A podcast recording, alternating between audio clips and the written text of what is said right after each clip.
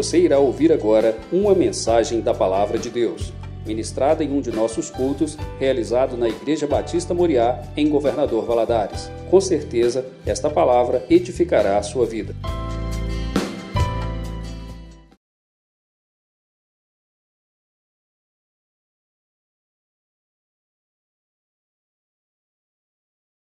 E você aqui comigo, eu gostaria de te convidar a abrir a Bíblia no livro, na carta de Paulo aos Efésios. Carta de Paulo aos Efésios.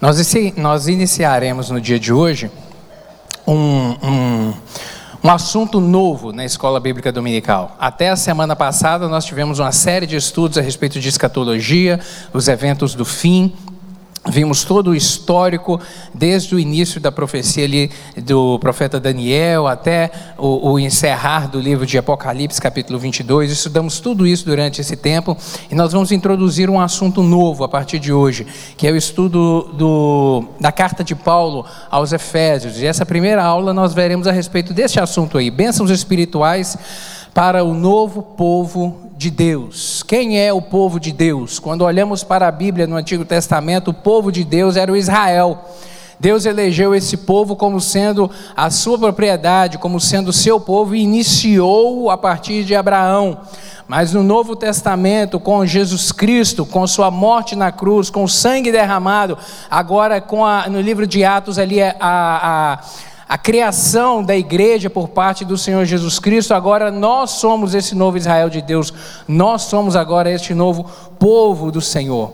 Eu gostaria de te convidar a ficar de pé para, em reverência a essa palavra, nós lemos a partir do verso 1 até o 14.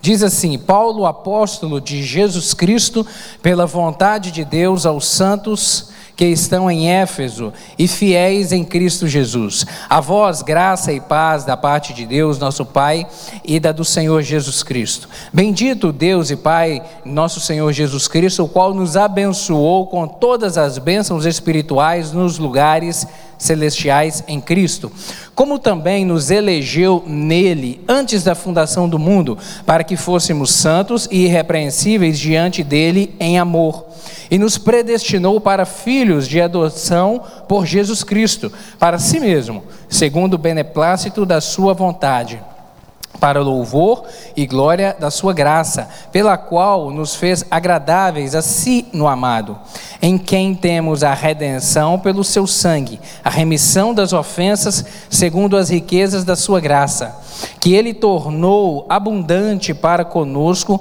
em toda a sabedoria e prudência, descobrindo-nos o ministério da sua vontade, segundo o seu beneplácito, que propusera em si mesmo. Beneplácito é bom propósito então, versículo 9 aí. Descobrindo-nos o ministério da sua vontade, segundo o seu bom propósito que propusera em si mesmo, de tornar a congregar em Cristo todas as coisas, na dispensação da plenitude dos tempos, tanto as que estão no céu como as que estão na terra.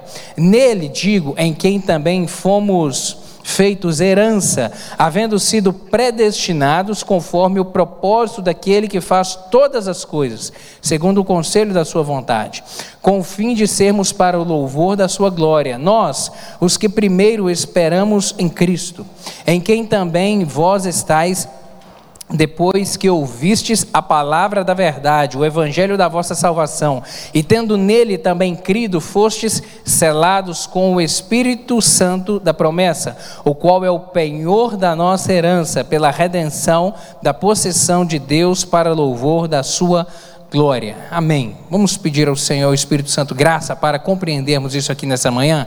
Pai, em nome de Jesus, nos achegamos à tua presença mais uma vez e lhe rogamos graça, lhe rogamos entendimento, lhe rogamos, Deus, capacitação do teu Espírito Santo para compreendermos a tua palavra nessa manhã. Em nome de Jesus, abra nossos olhos espirituais para enxergarmos e os nossos ouvidos para ouvirmos a voz do Senhor.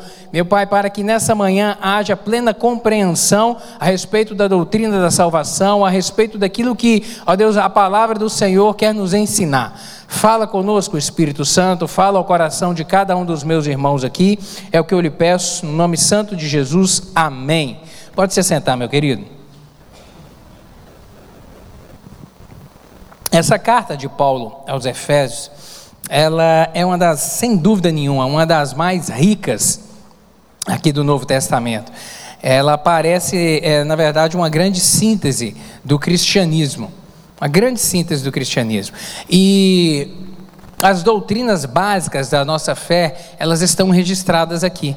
E nós veremos isso nas próximas aulas, é, nos próximos encontros aqui a respeito dessas coisas de uma maneira bem aprofundada e específica. Ela, essa carta ela não foi escrita pelo apóstolo Paulo com o propósito de tratar alguma situação específica que estava acontecendo em alguma das igrejas.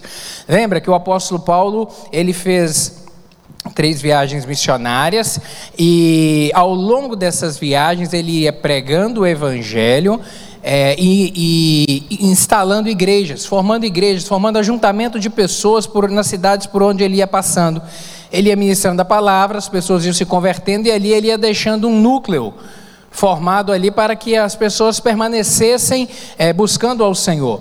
E ao longo da caminhada da fé, ele foi vendo que começou a surgir nessas igrejas que foram sendo plantadas alguma, alguns desajustes, algumas coisas que precisavam ser reguladas. Como, por exemplo, lá na igreja, quando ele escreve a igreja de Corinto, a carta à igreja de Corinto, para poder tratar de alguns assuntos que estavam acontecendo lá dentro daquela igreja. Lembra lá, por exemplo, a respeito da Santa Ceia?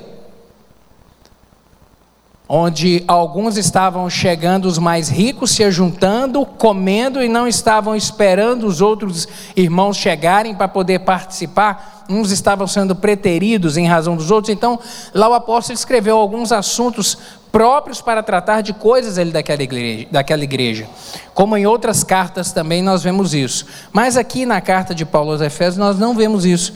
Aqui nós vemos ele vir tratar do assunto a respeito da doutrina da salvação, a respeito da fé, a respeito da igreja. É isso que ele vem tratar aqui e nos ensinar. Mostrar que Efésios expressa o louvor por causa da unidade dos que estão em Cristo e das bênçãos que eles recebem. Sabe, a graça e a maravilhosa a, situação ou condição que estão aqueles que estão unidos em Cristo, aqueles que foram lavados e remidos no sangue do Cordeiro e que agora fazem parte da comunhão dos santos, e o quão agradável é isso, e o quão, e quanto isso faz bem para as nossas vidas, o quanto redunda em bem permanecermos unidos na presença do Senhor, e o propósito é qual? O louvor da glória dele. Porque dele, por ele e para ele são todas as coisas. Essa é a finalidade da igreja do Senhor. Vem nos mostrar aqui que nós devemos viver a unidade em santidade para que cheguemos ao pleno conhecimento do Filho de Deus, andemos aí como filhos realmente da luz. Passe algumas páginas aí, lá no capítulo 4, por favor, no verso 13. Capítulo 4, verso 13 a 15, ele vai falar a respeito disso. Diz assim: até que todos cheguemos à unidade da fé e do pleno conhecimento do Filho de Deus, a perfeita varonilidade, a medida da estatura da plenitude de Cristo, para que não mais sejamos como meninos, agitados de um lado para outro e levados ao redor por todo o vento de doutrina, pela artimanha dos homens, pela astúcia com que induzem ao erro, mas seguindo a verdade em amor, cresçamos em tudo naquele que é o cabeça Cristo. O propósito, portanto, é esse, o pleno conhecimento do Filho de Deus. No capítulo 5, verso 8, ele vai dizer também: Pois outrora erais trevas, porém agora sois luz no Senhor. Andai como filhos da luz. Andai agora como aqueles que não estão com o olhar obscurecido, não estão iludidos. Ande agora como quem realmente consegue olhar para frente e ver, porque quando se está na escuridão, o homem ele olha e ele não enxerga o caminho, por isso ele trilha qualquer caminho. E o pecado tem essa finalidade, engodar a mente humana e impedir que o e, e amarrar e impedir que o homem prossiga o caminho proposto pelo Senhor Deus. Mas agora, uma vez tendo o olhar iluminado em razão da palavra da verdade, que nos aponta um norte que é Cristo, nós devemos seguir por esse caminho e trilhar por ele. O esboço aqui da aula também vai nos dar uma visão bem panorâmica a respeito do livro, a respeito dessa carta. Foi escrita por Paulo, como eu já disse. O destinatário aqui eram os irmãos, aos santos que vivem em Éfeso e fiéis em Cristo. Éfeso era uma das das cinco maiores cidades daquele tempo. As maiores, as grandes metrópoles, né, eram Roma, Éfeso, Corinto, Atenas e Antioquia da Síria. É, Éfeso tinha pouco mais de 300 mil habitantes, então era uma, uma grande metrópole daquele tempo. É, era lá que estava e estava construído o templo da deusa Diana e que era adorada ali por aquele povo. A mensagem dessa carta aqui é o que Deus fez por meio de Jesus Cristo e continua fazendo pelo seu Espírito Santo ainda hoje, a fim de edificar uma nova sociedade, a fim de edificar um novo, agora um novo povo. E qual que é? E o tema central é justamente esse, é a igreja. Que agora é essa sociedade, essa sociedade entre o homem e agora unido a Cristo, formando a igreja, formando o corpo do Senhor. Um unido ao outro, formando a unidade do corpo do Senhor. É, vai falar, Efésios é pura eclesiologia. Eclesiologia é o ramo da teologia cristã que trata a respeito da doutrina da igreja. Os alunos do seminário da ETAD aí já estudaram a respeito de eclesiologia. Esse, portanto, é o tema, o tema central. A data e o local essa carta foi escrita aí por volta do ano 61 a 63 depois de Cristo e provavelmente quando o apóstolo estava em prisão domiciliar lá em Roma. Como assim, pastor? Um apóstolo preso? É verdade. Quando Paulo termina sua terceira viagem missionária e chega a Jerusalém, ali ele é ele recebe uma, grande, uma oposição muito grande ali por parte dos judaizantes, o sinédrio. Ele foi acusado de, de, estar pregando contra os costumes do povo, de estar tentando instituir uma seita contra os costumes do povo. em razão disso, eles decidem linchá-lo em praça pública. Começa um linchamento e um grande alvoroço na cidade. Naquele tempo, Jerusalém era uma é, estava sob o domínio romano e ali havia um destacamento do, do Império Romano. O, o, o, o, exército então é acionado para poder é, é, acabar com aquele levante, aquele barulho, aquele movimento que estava acontecendo na cidade. Paulo é preso naquele momento e ele é levado para a cidade de Cesareia, que é uma cidade litorânea. E lá ele permanece preso aguardando o julgamento. No momento em que ele ia ser julgado, ele percebe que o julgamento dele não ia ser justo. E aí ele diz que ele queria ser julgado por César. Paulo ele tinha foro especial. Ele tinha uma condição de cidadão romano, e o cidadão romano ele tinha o direito de escolher ser julgado por César lá em Roma. E naquele momento o, o, o, o rei, que era chamado rei ali, que era Festo, fala: então, já que você quer ser julgado por César, você vai para Roma. Ele permaneceu durante dois anos preso ali, aguardando o julgamento. No dia do julgamento, então, ele é enviado para Roma. Ele entra no barco e é, é onde acontece aquele evento registrado lá no livro de Atos, aquele grande naufrágio, onde o barco fica 14 dias à deriva. E o apóstolo diz que eles não viram, Lucas, na verdade, registrando aquele acontecimento, diz que eles não viram nem sol e nem lua, porque era uma tempestade tremenda. 14 dias à deriva no mar. Eles chegam na ilha de Malta, mas o Senhor deu a revelação a Paulo de que nenhum morreriam, todos se salvariam. Chega a Malta e depois ele vai até, permanece preso ali algum tempo, prega o evangelho, depois chega até Roma, onde ele vai ser julgado. E lá ele permanece mais dois anos em prisão domiciliar em Roma. E quando ele está nesse momento lá em Roma, em prisão domiciliar, ele tinha liberdade de receber ah, alguns irmãos, como ele de fato recebeu em casa, e de escrever. E nesse momento é que ele escreve algumas cartas, são chamadas cartas da prisão. escreve a carta aos Filipenses, escreve Colossenses, escreve Filemon. Essas são chamadas as cartas da prisão. Então isso acontece lá naquele momento. Querido, a gente vê que por vezes a gente não consegue compreender algumas coisas, né? Por que, que Deus permite algumas coisas? O apóstolo Paulo, o maior evangelista do Novo Testamento, permaneceu quatro anos preso. Por que, que Deus permite isso? Olha o quanto de igreja ele teria plantado na, sobre a nossa ótica, o quanto de igreja ele teria plantado mas Deus permitiu que ele permanecesse preso. E lá preso, nós vemos que ele vai se dedicar agora a escrever essas cartas. E essas cartas, elas superam o seu tempo e superam a sua época elas chegam até nós nos dias de hoje. Então, em algum momento na vida, quando a gente está passando por algumas coisas, a gente não compreende. E de repente, esse era um sentimento que devia estar no coração do apóstolo. Paulo, Senhor, por que, que o Senhor está permitindo eu ficar tanto, tanto tempo aqui preso, Senhor? Por que disso?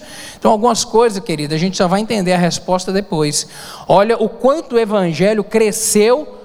E, e, e, e alcançou gerações em razão do, do tempo que esse homem ficou parado se dedicando a escrever, a escrever verdades que são tão importantes para o nosso tempo. Um esboço aqui do livro, dessa carta que nós estudaremos, ela traz algumas coisas essa primeira introdução aqui vai falar da nova vida no capítulo 1 até o 2. E a nova vida que Deus nos deu em Cristo vai dizer a respeito da nova sociedade que Deus criou mediante Cristo, os novos padrões que Deus espera agora da nossa sociedade. Nós estudaremos isso, porque quando o Senhor Deus institui a igreja dele é, e ele traz diretrizes, ele traz a forma como ele quer ser adorado, a forma como o seu povo agora deve se portar de maneira diferente em relação àquele que não tem essa mensagem no seu coração.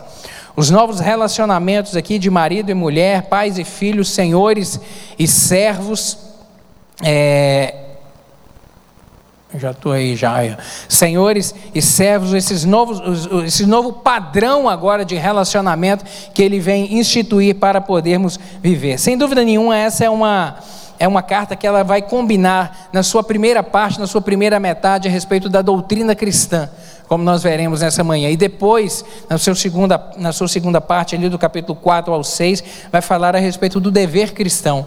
Qual que é o padrão e a forma que o cristão deve se portar na sua vida, em sociedade, nos seus relacionamentos, na igreja, dentro de casa, no casamento, em relação aos filhos.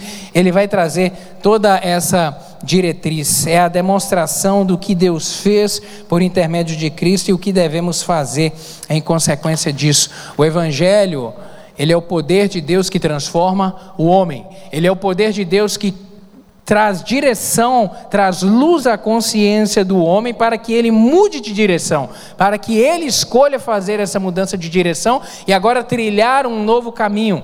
Isso é o poder de Deus que transforma o homem. E então, agora, ele mudando de direção, não dá para ser do mesmo jeito. As coisas velhas passaram, agora tem que ser coisa nova, mentalidade nova, uma nova forma, inclusive, de agir, uma nova forma de viver, e é isso que o Evangelho promove nas nossas vidas. Possivelmente aqui, como eu já disse, durante esse mesmo tempo, ele escreveu outras cartas, outras cartas. Vamos ver aqui algumas coisas a respeito da salvação. O apóstolo ele vem dizer aqui no capítulo 1, volte aí os seus olhos, por favor. Paulo, capítulo 1, verso 1. Paulo, apóstolo de Jesus Cristo, pela vontade de Deus, aos santos que estão em Éfeso eh, e fiéis em Cristo Jesus. A vós, graça e paz da parte de Deus, nosso Pai e do Senhor Jesus Cristo. Ele vem dizer graça e paz. Graça era uma forma de, de saudação. Eh, muito usada naquela época pelos gregos. E paz era também uma forma de saudação usada pelos hebreus, usada pelo povo judeu. Shalom é uma forma muito comum. Então, nós vemos aqui que o apóstolo ele vem trazer essas duas formas, essas duas formas, é, essas duas palavras juntas em uma saudação para nos dizer como a cruz de Cristo une aqueles que nele creem. E a cruz de Cristo é isso, ela não faz distinção entre branco, negro, amarelo, pardo, rico, pobre.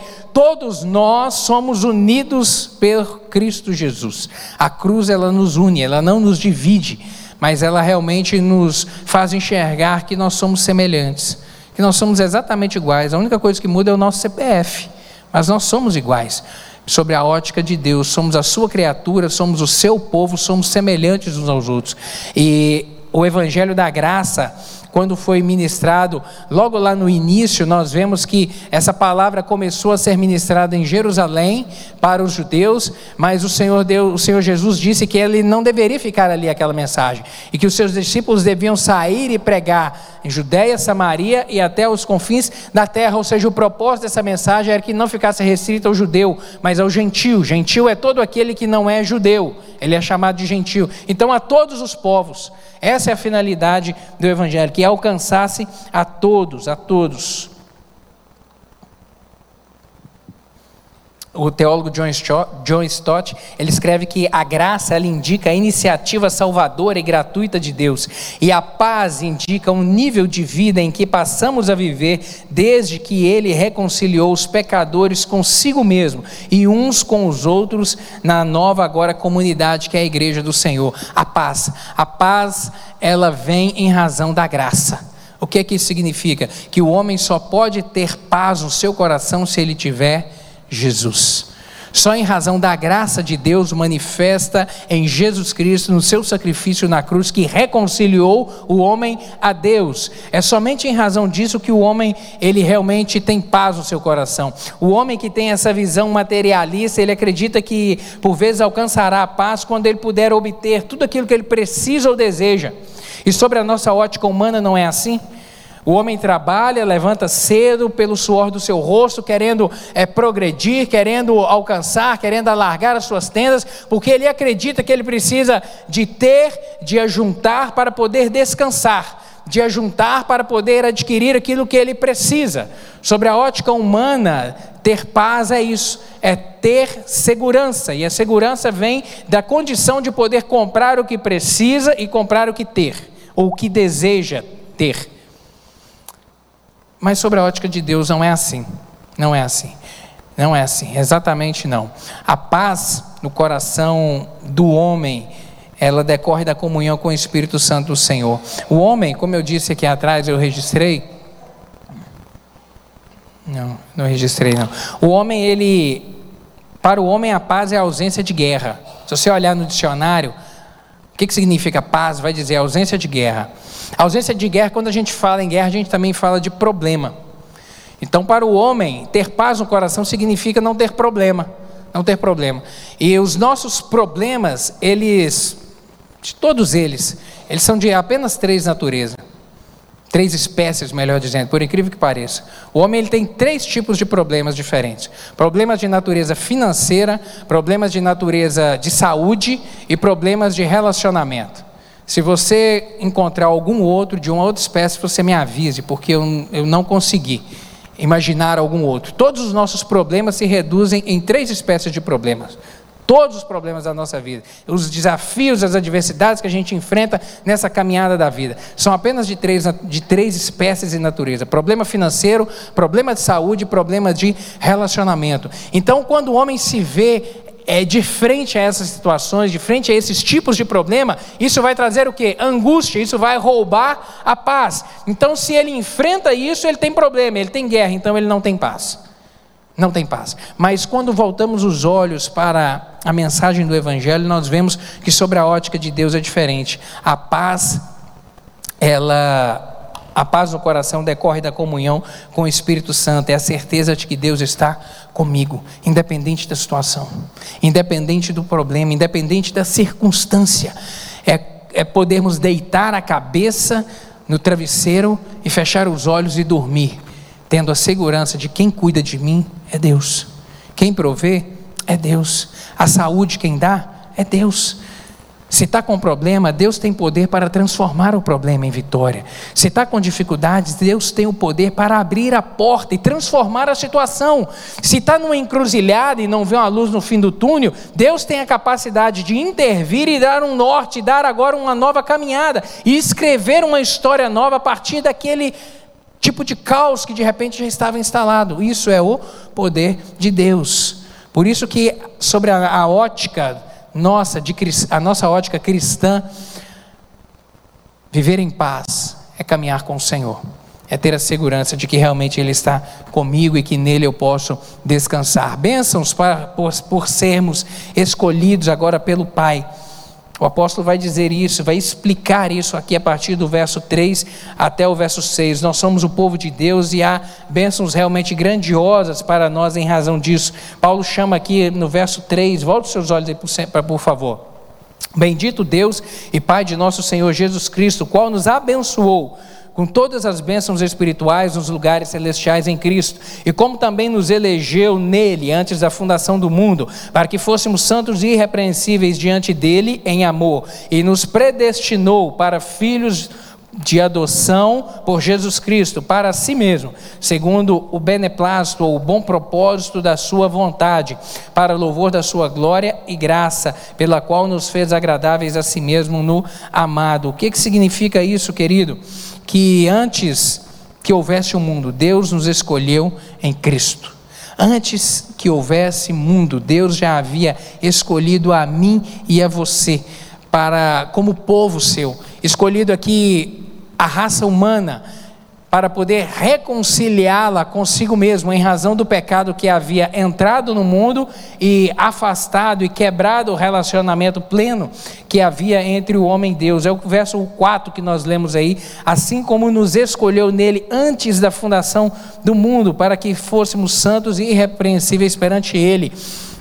Apocalipse capítulo 13, verso 8 é, o apóstolo João vai dizer que Jesus Cristo é o Cordeiro de Deus que foi morto antes da fundação do mundo, antes que tudo existisse, já estava no, na, no pleno conhecimento de Deus e no seu propósito a respeito do sacrifício de Cristo na cruz. Deus colocou, portanto, nós e Cristo juntos na sua mente antes mesmo dele conceber o mundo. Pastor, mas que coisa complexa de entender, como assim?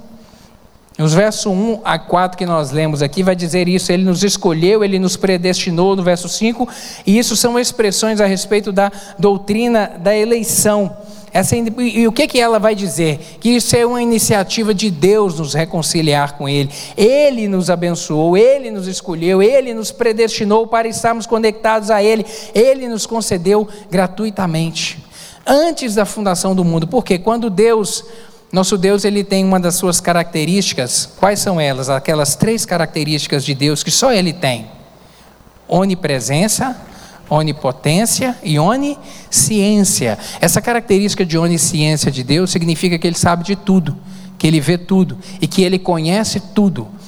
Passado, presente e futuro são a mesma coisa para Deus.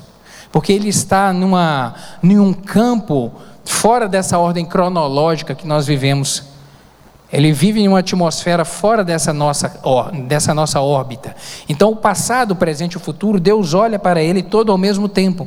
Então, quando Deus, na sua onisciência, decidiu conceber este mundo, criar este mundo e criar o homem, ele já sabia que em algum momento esse homem afastaria de Deus, quebraria essa, essa comunhão desse relacionamento que foi estabelecido lá no Éden, quando Deus criou, formou o homem, e que e aí ele mesmo já planejou: olha, eu já sei que o homem vai quebrar esse relacionamento, então antes mesmo de criado, eu já estou é, planejando que a reconciliação será através do sacrifício do meu filho Jesus na cruz do Calvário.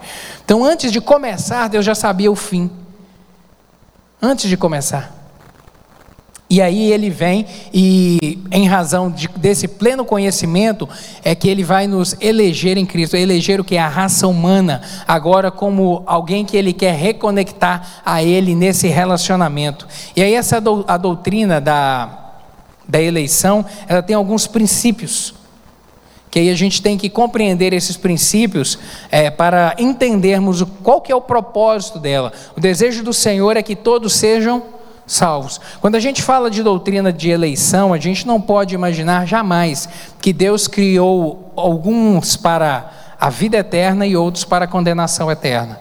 Não, Deus não escolheu alguns para serem salvos e outros para não serem salvos. Não, não é sobre essa ótica que se olha a doutrina da eleição. Por quê? Porque a própria palavra do Senhor vai dizer que o propósito dele é que todos sejam salvos. Onde está isso? 1 Timóteo capítulo 2, versos 3 e 4.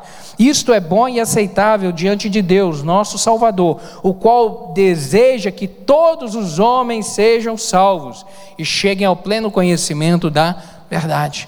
O propósito, então, quando a gente pensa a respeito dessa doutrina, alguns pilares, alguns pilares a gente tem que eleger. O primeiro deles, o Senhor deseja que todos sejam salvos. Ele não criou um homem ou alguns para irem para o inferno e outros para ele escolher que sejam salvos. Não, jamais. Deus seria injusto se ele fizesse isso. E há injustiça em Deus? Não, ele é perfeito. Perfeito. Então, o primeiro pilar é esse: o desejo é desejo do Senhor que todos sejam salvos. O segundo é que a salvação do homem depende da forma como ele corresponde à mensagem de Cristo. Depende. Então Deus quer que todos sejam salvos, mas todos serão salvos? Não. Por que, que não serão? Porque agora tem a contrapartida. A forma como o homem vai corresponder à mensagem de Cristo é que vai, é que vai definir se ele é salvo ou não. Por quê? Porque Deus nos deu algo chamado livre-arbítrio. E o livre-arbítrio é a possibilidade de escolha. Ele escolhe. E nós temos duas formas de viver a vida. Eu já disse isso. A gente tem a opção de viver a vida com Deus ou sem Deus. Caminhar com Ele ou sem Ele. Não existe uma terceira via. Não existe um mais ou menos. Não. Ou é com Ele ou não é com Ele. Evangelho de João, capítulo 1, verso 12, o Senhor Jesus vai dizer isso: Mas a todos quantos o receberam, deu-lhes o poder de serem feitos filhos de Deus, a saber, aqueles que creem no seu nome. Aqueles que creem em Cristo. Então, o se tornar filho do Senhor, o se achegar a Ele como filho, é uma opção, é uma correspondência minha e sua ao chamado dele. Ele deseja que todos sejam salvos, mas apenas aqueles que creem, a todos quantos o receberam. Aqui está a correspondência. Aquele que recebe a mensagem e crer. Essa é a nossa parte do projeto da salvação. Apocalipse 3, verso 20, o Senhor vai dizer isso também: Eis que estou à porta e bato. Se alguém abrir, eu vou entrar. Se alguém ouvir a minha voz e abrir a porta, eu entrarei, cearei com ele e ele comigo. Ou seja, o Senhor está na porta e bate, está convidando. A mensagem da salvação está sendo divulgada. A mensagem do Senhor está sendo divulgada, está sendo propagada. Nós vemos isso agora Há aqueles que abrem o coração, que aceitam de bom lugar e creem, e há aqueles que decidem de uma maneira deliberada: não, eu não quero por agora, eu não quero ser cristão agora. E rejeitam de uma maneira deliberada essa, essa mensagem, esse chamado do Senhor, esse convite do Senhor. Uma outra coisa, um outro princípio é que ela deve ser entendida sobre a ótica da onisciência de Deus, que foi o que eu disse logo no início, já introduzindo essa ideia. Passado, presente e futuro são a mesma coisa para Deus. Ele sabe quem vai corresponder de uma maneira positiva ou negativa a esse seu chamado. O Senhor já sabe. Por isso que a doutrina da eleição, ela tem que ser olhada sobre essa ótica. Deus já sabe aqueles que serão salvos? Já sabe. Não porque ele elegeu, não porque ele escolheu, mas porque ele conhece. Ele já conhece todas as coisas. E nós vemos aqui que a respeito dessa a bênção de ser escolhido por ser filho de Deus, nós vemos aqui algumas delas. O incentivo à santidade. A palavra do Senhor vai nos mostrar isso. É o que nós vemos aqui no verso 4. E também ele nos elegeu antes da fundação do mundo para que fôssemos santos e irrepreensíveis. A última, em última análise, querido, a única evidência da eleição é o que? Uma vida santa, é uma vida separada, e santo é isso, santo é estar separado. O que vai evidenciar, o que vai exteriorizar essa aliança, esse compromisso, essa, essa filiação agora com o Senhor, é uma vida em santidade. É uma vida diferente da do padrão do mundo. É isso que a palavra vai nos apontar. E seguindo aqui, uma outra bênção é que ela vai nos estimular à humildade. Por quê? Porque, embora a salvação dependa da forma como o homem corresponde à mensagem de Cristo e à obra do Espírito Santo, ela não decorre do seu merecimento, mas sim da graça de Deus. Embora eu e você devamos corresponder de uma maneira adequada ao chamado, à mensagem da cruz e ao agir do Espírito Santo, e eu vou explicar a respeito disso aqui já já. É, a salvação não se trata agora de merecimento, embora haja essa nossa, essa, essa nossa correspondência. A salvação não decorre de merecimento, é puramente pela graça de Deus, pela bondade, pela misericórdia, pela misericórdia do Senhor.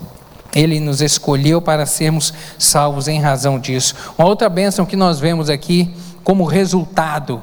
O resultado é dessa adoção, o resultado aqui é estarmos numa condição de adoção. No verso 5 aí está escrito em Efésios, e nos predestinou para filhos de para filhos de adoção por Jesus Cristo para si mesmo, segundo o bom propósito da sua vontade. A doutrina da eleição ela vai, ela tem como resultado a adoção. Por quê? Porque na eleição Deus pretende adotar-nos e nos fazer filhos da sua família. Isso é um grande privilégio para nós, queridos.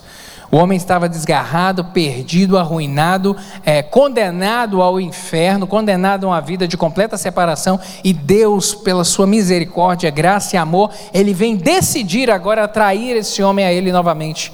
E isso através de Jesus Cristo. Essa é, essa é a chamada filiação por adoção. A filiação por adoção ela é sempre uma expressão de um ato de amor. Sempre.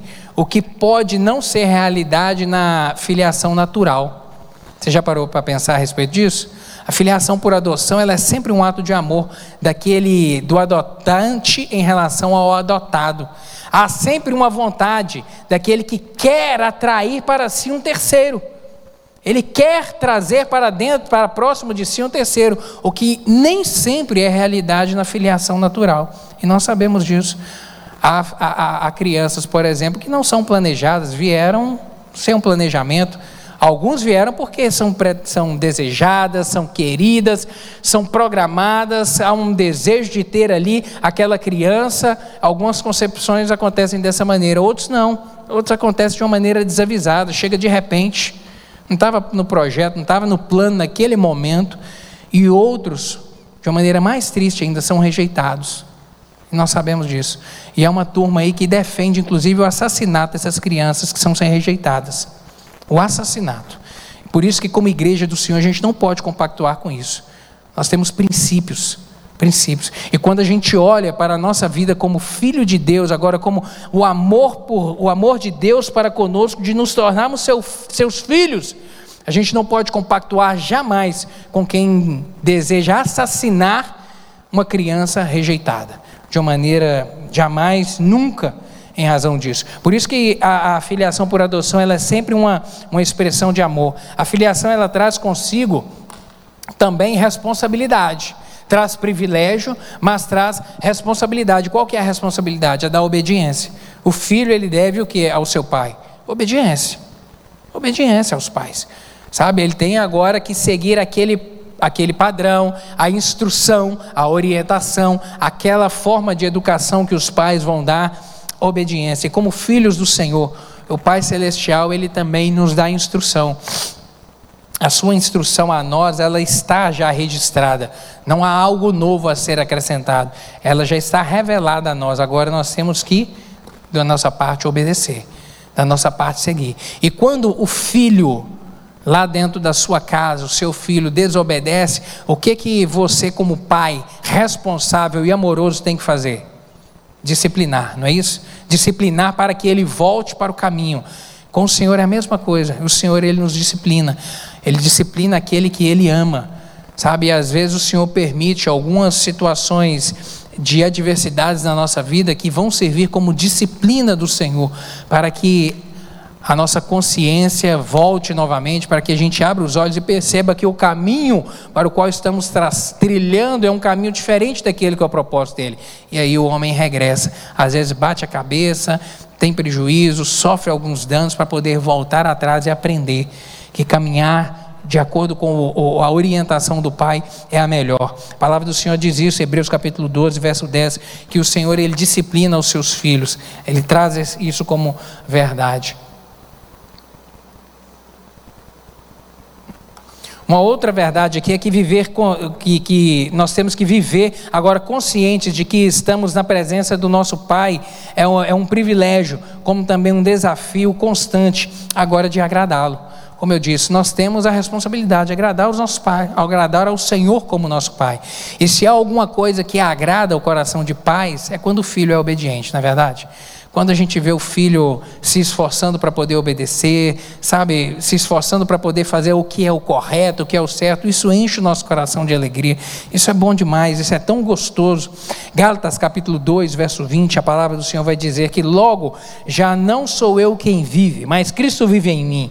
E esse viver que agora vi, que agora tenho na carne, Vivo pela fé no Filho de Deus que me amou e a si mesmo se entregou por mim. O apóstolo Paulo, ele entendeu essa essa diretriz que agora o Senhor, nos, o Senhor nos dá como filhos amados e do propósito que deve estar plantado no coração de um filho de agradar ao seu pai. E é por isso que ele vem registrar dessa maneira, porque agora não vivo mais eu, mas Cristo vive em mim, ou seja, o que agora eu desejo fazer não é a minha vontade, não é o meu querer, mas é o cumprir aquilo que está no coração de Deus e alegrar o coração de Deus. Esse agora é o meu propósito de vida. E é assim que nós devemos viver, queridos, sobre essa ótica. A verdade da eleição divina que ela deve levar à justiça e não ao pecado, a uma sincera gratidão ao espírito de e um espírito de adoração e jamais de orgulho. Seguindo aqui, a estrutura aqui da obra da salvação. Isso aqui é, é, muito, é muito importante que você compreenda. A obra da salvação, operada pela graça de Deus e planejada antes mesmo da fundação do mundo, ela é estruturada em quatro pilares. Deixa eu já mostrar os quatro aqui.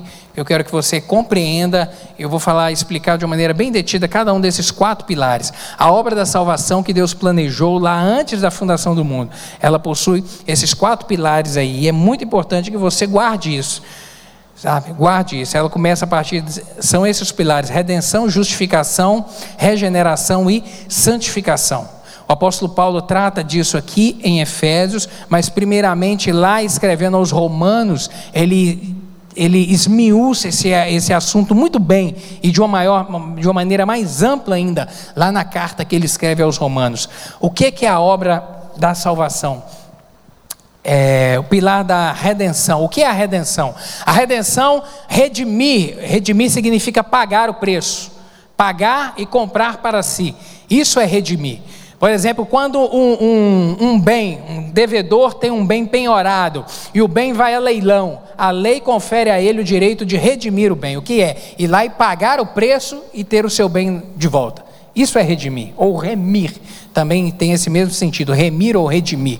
Tem esse, essa conotação. E o que, que é essa obra de redenção? É o preço que o Senhor Jesus pagou na cruz do Calvário com o seu sacrifício. E ele pagou a quem? pagou a Deus, não pagou ao diabo, porque o diabo não é dono de nada. Jesus Cristo, com seu sacrifício na cruz do Calvário, ele pagou a Deus a dívida, a cédula, a nota promissória que havia contra mim e contra você, que era a condenação eterna, a separação. Quando Adão e Eva pecam lá no, no Éden e Deus os retira do Éden, agora eles estão desconectados de Deus. Naquele momento em que comem do fruto, em que desobedecem a Deus, a partir daquele momento eles, estão eles, eles passaram a estar desconectados de Deus. E, a condena, e, e em razão do pecado, e ali o pecado entra no coração do homem e agora o afasta de uma maneira definitiva. E o Senhor Deus planeja que através do sacrifício do seu filho na cruz, esse, a conta desse pecado seria perdoada, seria paga.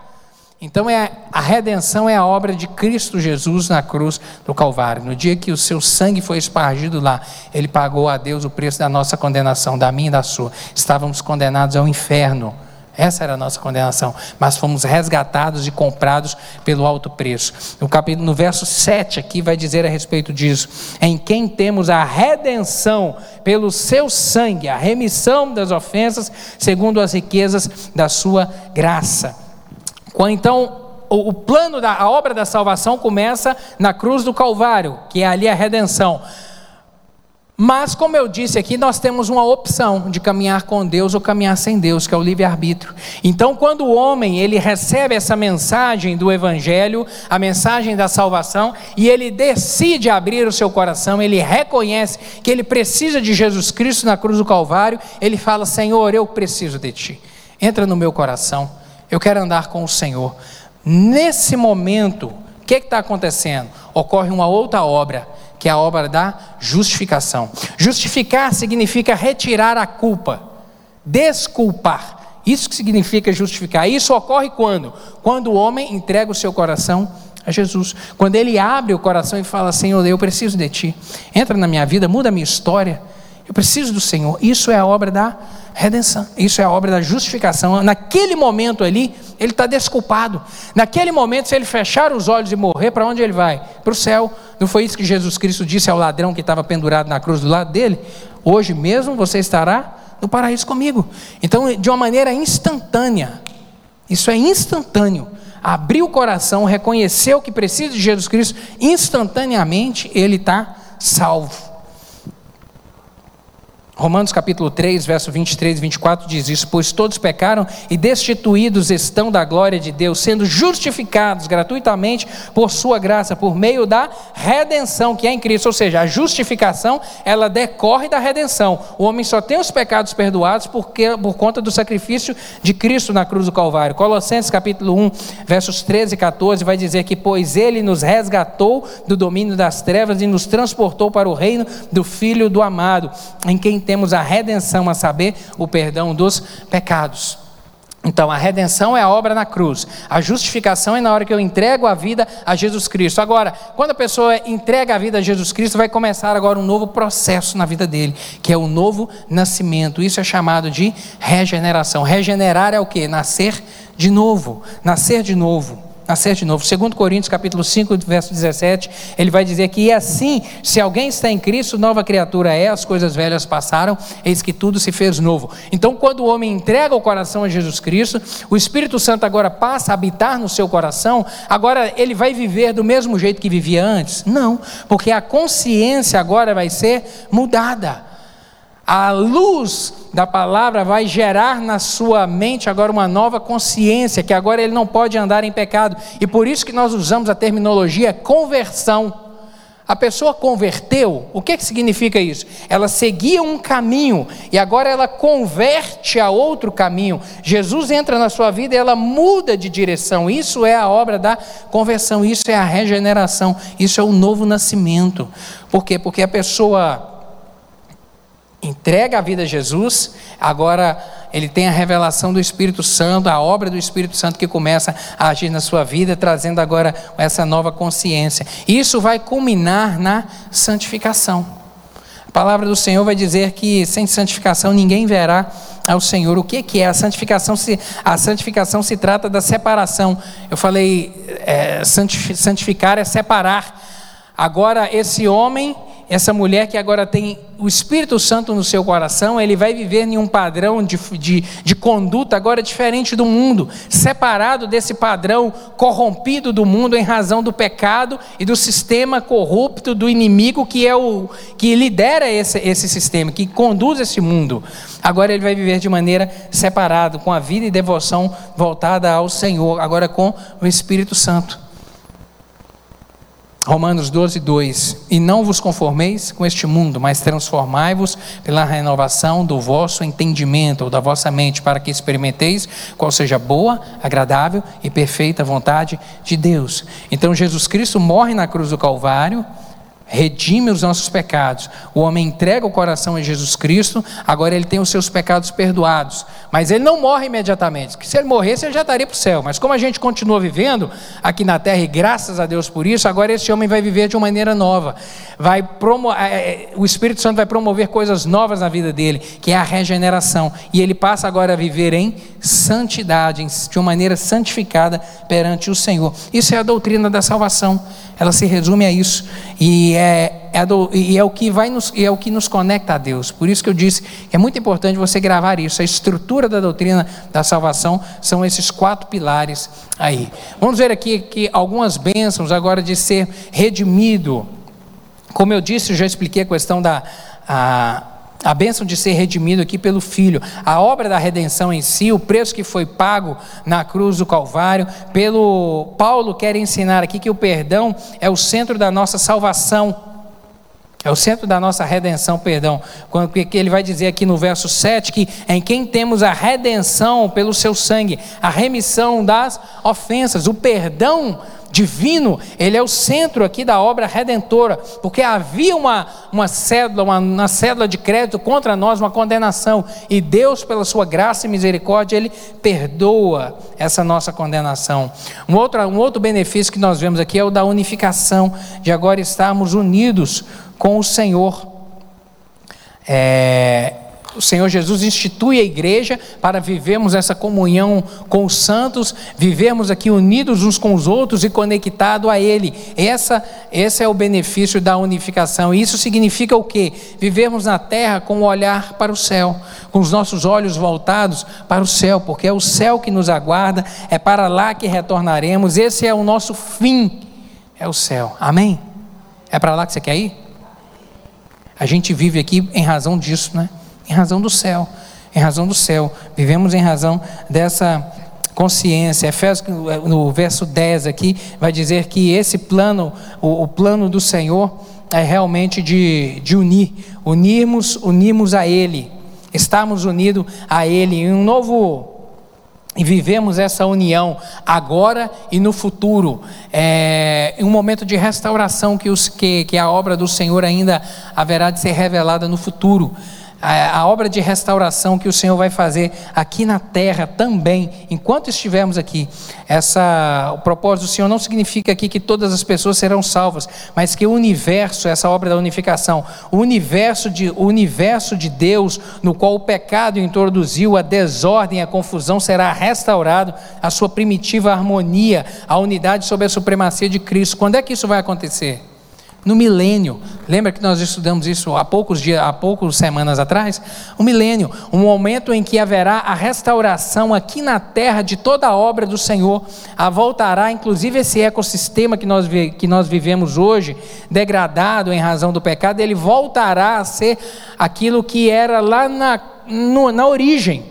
Lá na origem. A Bíblia diz que o, o, o, ecossistema ele vai ele retornará ao seu estado aquó, porque, por exemplo, os animais deixarão de ser ferozes, deixará de, um deixará de devorar o outro, os animais deixarão de ser peçonhentos. Isso vai acontecer quando? Quando o reino de Jesus estiver instalado aqui nessa terra, que será no, no tempo do milênio, como nós já estudamos há aulas atrás. Isso é obra da unificação. Outro benefício que nós temos é o da herança. Que significa o quê? O alvo de Deus é que a sua glória, que a revelação de Deus venha a ser conhecida a todos os homens. Verso 11, volta os seus olhos aí, por favor.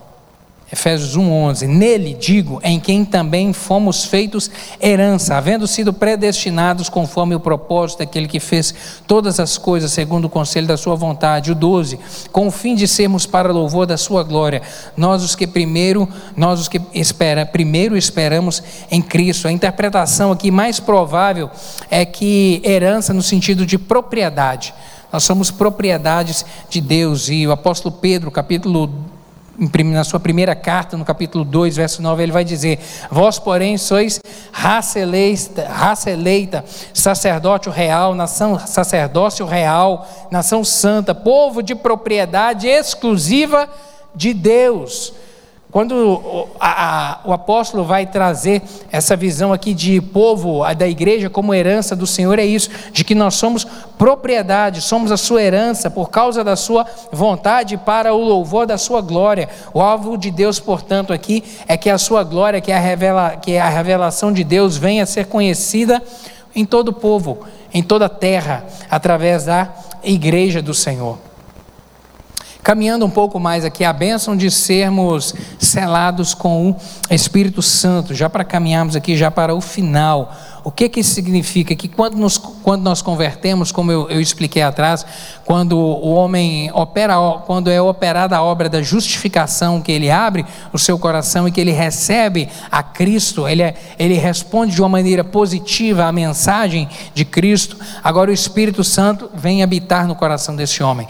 E o Espírito Santo, a presença do Espírito Santo, ela vai funcionar como um selo. Ele nos dá a certeza de que nós é, de que Ele está ativo em nós, de que a presença do Senhor está conosco, é o Espírito Santo da promessa que foi citado lá no Antigo Testamento e prometido por Jesus, Ele agora vai estar presente no coração do seu povo. Paulo utiliza aqui é, duas imagens para poder é, é, exemplificar a ação do Espírito Santo, que é justamente a de um selo e a de um penhor. A de selo, por quê? O que é a finalidade de um selo? Marcar. Marcar alguma coisa. Não é isso que se fazem com os animais, por exemplo? Para poder identificar um animal, não tem CPF. Como que ele é identificado como dono? Ele sofre lá uma marca. Assim também no passado se faziam com os escravos. Marcavam eles. A obra do Espírito Santo em nós, quando ele entra na nossa vida, ele agora serve também como uma marca distintiva entre quem é do Senhor e quem não é povo do Senhor. Porque agora o Espírito Santo vai conduzir este homem a viver um padrão de acordo com o, a vontade de Deus na sua vida. Não é simplesmente um ato formal não é como não é não é o selo como um aspecto de formalidade, mas não. Isso agora tem uma efetividade. Essa marca agora vai nos dizer que nós somos propriedade de Deus. Agora o Espírito Santo habita em mim, significa que eu pertenço ao Senhor. Não agora eu pertenço a mim mesmo, não. Eu agora estou entregue a Ele, agora caminho em razão dele. O significado de selo é isso. O Espírito Santo é a marca distintiva do cristão. Efésios 4, verso 30 vai dizer que não entristeçais o Espírito Santo de Deus, no qual fostes selados para o dia da redenção. Em diversos outros momentos o apóstolo vai falar a respeito da marca do Senhor em nós, que é justamente esse selo que vai trazer a ideia de propriedade. Segundo Timóteo, capítulo 2, verso 19, ele vai dizer que entretanto o firme fundamento de Deus permanece, tendo este selo, o Senhor conhece os que lhe pertencem. O Senhor sabe aqueles que lhe pertencem. E Ele sabe por quê? Porque nós somos marcados. E essa marca é o quê? É o Espírito Santo em você, que vai te conduzir, que vai te dirigir, que vai te instruir. E a questão do penhor. O penhor é o quê? O penhor é uma garantia. Agora é sobre a ótica de Deus. Olha só, a presença do Espírito Santo, ela age ela serve como um sinal que pertencemos a Deus, e, um, e, e do outro lado, ela serve para nós agora como uma garantia. Por quê? Porque o Senhor Deus prometeu, quando Ele prometeu para nós o que? Herdarmos o que? É, Evangelho de João, capítulo 14. Jesus Cristo vai dizer: Não se turbe o vosso coração, credes em Deus, credes também em mim. Na casa de meu pai há muitas moradas, se não fosse assim, não vou teria dito. Vou preparar-vos um lugar. Ou seja, e, e, quando eu for e voltar, depois buscarei para que é, onde eu estiver, vós estejais comigo. Verso 1, 2 e 3 de João capítulo 14. Ou seja, há uma promessa. O Senhor Jesus ele fez a promessa de preparar um lugar para onde ele que para onde ele foi e depois ele viria nos buscar para levar. E qual é a garantia disso? É justamente que nós temos como garantia a presença do Espírito Santo, porque ele falou: Eu vou para o Pai, e eu, só depois que eu for, eu vou enviar o Consolador, para que estejais com vocês, para que te encoraje, para que te anime, para você perseverar nessa caminhada, crendo na promessa. A promessa é o céu, que nós vamos herdar, mas o Espírito Santo vai servir como penhor. O que é o penhor? O penhor é uma garantia. Nenhum negócio comercial feito, o penhor é aquela garantia de quem está comprando que vai pagar. Olha, se eu desistir do negócio, está aqui a garantia. O Espírito Santo ele tem esse propósito de, de, ser essa garantia dada por Deus a nós, de que o céu é uma verdade, de que o céu nos aguarda, de que o céu é real. É o Espírito Santo que é o fiador disso, que é a garantia disso. Segundo Coríntios, capítulo 1, verso 1 e 22, ele vai dizer: Ora, é Deus que faz que nós e vocês permanecermos firmes, permaneçamos firmes em Cristo. Ele nos ungiu, nos selou como sua propriedade e pôs o seu espírito em nossos corações como garantia do que está por vir. Amém, queridos. É o Espírito Santo, portanto, que nos tra, que nos dá essa certeza de que o céu é uma realidade. Para encerrarmos, quero compartilhar contigo só essas duas essas duas afirmações aqui na conclusão. A primeira delas é que de eternidade em eternidade, Deus opera todas as coisas de acordo com o seu plano perfeito. Deus não erra nunca. Deus tem o controle da história nas suas mãos, o que inclui toda a história, todos os homens e tudo que existe no céu e na terra. O domínio de tudo está nas mãos do Senhor, querido. Não se turbe o seu coração, não fique angustiado em relação às más notícias, em relação ao futuro, em relação às eleições, em relação ao que pode acontecer. Não, não fique com o seu coração angustiado, porque tudo está nas mãos do Senhor. Por isso que nós devemos orar, pedindo inclusive a intervenção dele na nossa realidade. Porque às vezes a nossa história está caminhando por um rumo, o barco está indo por um lado, mas Deus tem poder de intervir no rumo desse barco. E compete a nós orarmos, clamarmos, agirmos, trabalharmos, mas crendo que Ele tem o poder. Como que Ele vai fazer? A gente não imagina.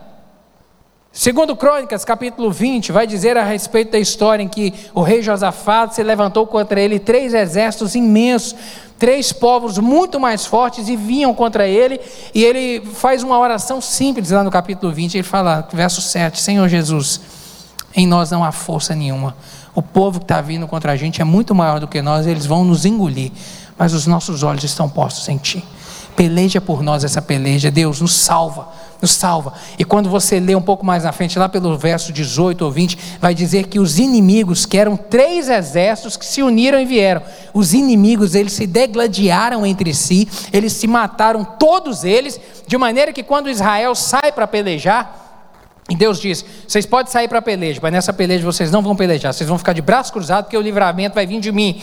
E eles saem para pelejar, eles encontram, verso 20 está dizendo lá, corpos mortos muitos corpos mortos. Os próprios inimigos se degladiaram. Deus agiu, querido. Então não tema em relação ao amanhã. Confie no Senhor. Orar. Orar da nossa parte, orar é clamar. E uma outra verdade para encerrarmos aqui: todo propósito é cumprido em Cristo, o que significa que cada bênção é concedida aos homens que estão em Cristo. É em Cristo, é em Cristo que nós somos abençoados, é em Cristo que nós temos paz é em Cristo. Sabe, o homem sem Jesus, ele pode alcançar qualquer coisa que a sua condição financeira possa lhe permitir. Mas a única coisa que não se compra é paz. Não se compra paz. Não se compra. Paz. A paz vem da presença do Senhor Jesus no coração, vem da comunhão e da sintonia com Ele. Então tenha essa consciência que vezes você precisa de caminhar com o Senhor, você precisa de corresponder à mensagem e ao agir do Espírito Santo, porque o Espírito Santo, como selo que está na sua vida, ele vai, ele vai te dirigir e a finalidade é te instruir até o último dia da sua vida, até o dia que você fechar os olhos aqui ou que o Senhor vier a buscar, vier a arrebatar a sua igreja. Agora você tem que corresponder, eu e você temos que corresponder ao agir do Espírito Santo, que convence o homem do pecado, da justiça e do juízo de Deus. Do pecado para que ele se afaste do pecado. Do pecado da justiça divina. Sabe que é a do pecado da justiça. E do juízo, perdão, justiça e do juízo. O juízo é o que? A condenação que está reservada para todos aqueles que decidirem de uma maneira deliberada caminhar afastado da presença do Senhor. E que está esse julgamento por vir ainda, como nós já estudamos algumas aulas atrás. Amém? Vamos orar? Vamos ficar de pé? A mensagem, portanto, é essa: corresponder ao Espírito. Feche seus olhos. Vamos orar. Seja grato a Deus pela obra redentora. Seja grato a Deus porque Ele te escolheu para poder ser um filho lavado e remido no sangue do Cordeiro e que é sua responsabilidade corresponder a isso. Senhor, obrigado pela tua palavra nessa manhã, que nos instrui, que nos mostra, meu Deus, o, o que nos revela a graça maravilhosa do Senhor Deus sobre nós. A graça, essa maravilhosa graça que pensou em nós antes da fundação do mundo, já sabia que o homem se afastaria do Senhor, se desconectaria contigo e planejou a obra redentora de Cristo Jesus na cruz do Calvário. Meu Deus, e que nos, rea, nos reatou o relacionamento com o Senhor. Muito obrigado por isso. Somos gratos e lhe peço, meu Deus, que o Senhor nos encoraje a cada dia mais a correspondermos de uma maneira positiva, meu Deus, a essa mensagem e ao agir do Espírito Santo nas nossas vidas. Em nome de Jesus, que venhamos dar valor a essa obra de Cristo Jesus, honrá-la, meu Deus, e frutificarmos nas nossas vidas e na vida de todos aqueles que estão ao nosso redor, meu Deus, propagando essa mensagem e vivendo essa mensagem, meu Deus, realmente como um povo de propriedade do Senhor, um povo selado pelo Senhor, escolhido pelo Senhor e que vai herdar o céu. Completa essa palavra no coração de cada um dos meus irmãos, é o que eu lhe peço em nome de Jesus. Amém.